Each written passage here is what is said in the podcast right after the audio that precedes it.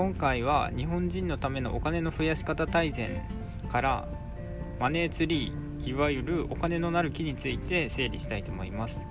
でどうしてこの話をしようかと思ったかっていうとこのラジオの前回欲に区切りをつけるために本当に必要な資質かどうか考えるのが重要だって話を説明したんですがもう少し深掘りをしようと思って話します。でまあ例えばなんですけれども100円を年利3%で運用し続けると何年で1億になると思いますか？イメージ湧くでしょうか？正解は468年かかります。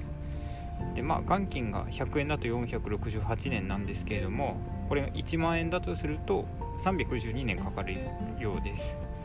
でまあ果てしない期間だなっていうところなんですけれどもまあいずれ1億円になるっていうことは分かったと思います。でここで何をお伝えしたかったかっていうと3つありまして1つ目が福利の効果は大きいということ。で2つ目が時間を味方につける時間を味方につけると強いっていうこと。で3つ目は日々の蓄えの重要さというところです。で1つ目の福利の効果大きいということなんですけれどもたった100円が400年以上かかるとはいえ1000万倍にまで膨れ上がるっていうのはすごいエネルギーですよね。アインシュタインも、まあ、福利は人類最大の発明。知ってる人は福利で稼ぎ知らない人は利息を払うと言ってます。まあそのくらいの人も福利はすごいんだってことを言っているので、まあ、福利のエネルギーっていうのをまず理解できると思います。で次に時間を味方につけると強いっていうことなんですけれどもうんとまあ1日でも早く始めて長く運用することが大事っていうのがまあ結論なんですけれども例えば毎月1万円を年利5%で運用したとします。で仮に1年だけ運用開始が遅くなると福利のメリットが受けられなくなってしまいます。でうんと毎月1万を年利5%で運用してまあ20年運用したとすると元金は20年後には240万になってます。で運用利益っていうのは、まあ、大体167万プラスになってるので、まあ、ざっと407万くらいが最終的な残りになってます。でこれが1年遅く始まると元金が19年だけ運用すると元金が228万で運用利益は148万になります。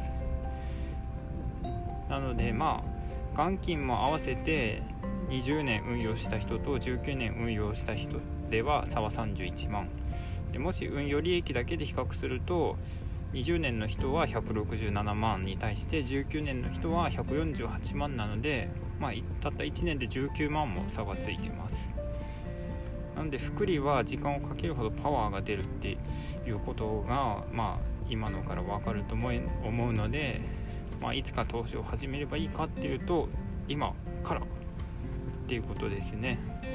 最後に3つ目の蓄えの重要さを知るっていうところですがまあ先ほどは月1万で20年積み立ての例で話しましたが例えば2倍の2万積み立てたとします。すると20年後は元金が480万で運用利益はまあ335万になっています。まあ当たり前なんですけれども積み立て額を2倍にすると利益も2倍になります。でまあここから分かるのはまあ、たくさんの額投資に回せる回せばその分利益も大きくなるっていう話です。まあシンプルな話ですね。ということで、まあ、今回はですね欲に区切りをつけるために100%使う価値があるかどうかを意識しながら、まあ、お金を使わないといけないっていう話からどうやってそれを、まあ、欲に区切りをつければいいかまあその欲に区切りをつけなければいけないのはなぜかっていうと福利の力を最大限使えるように、まあ、若いうちから投じられるお金をたくさん確保するために、えーと、欲に区切りをつけて投じるお金をたくさん確保する必要があるっていうことになります。でまあこれはコツコツ頑張ることなのでとっても地味なことなんですけれども今日生み出した数百円が、まあ、後の大きなお金になると思えば欲に区切りをつけるインセンティブになると思います。で支出が必要なお金を100%使う価値があることまあ、100%使う価値があるっていうものだったらドンと支出した方がいいんですけれどもそうではない、まあ、さまつなことにちょこちょこ支出してるといつまでたっても投資に回すお金は増えないのでそういったのに欲に区切りをつけて投資に回すお金をどんどん確保していきましょうということで今回は終わりにしたいと思います。どうもありがとうございます。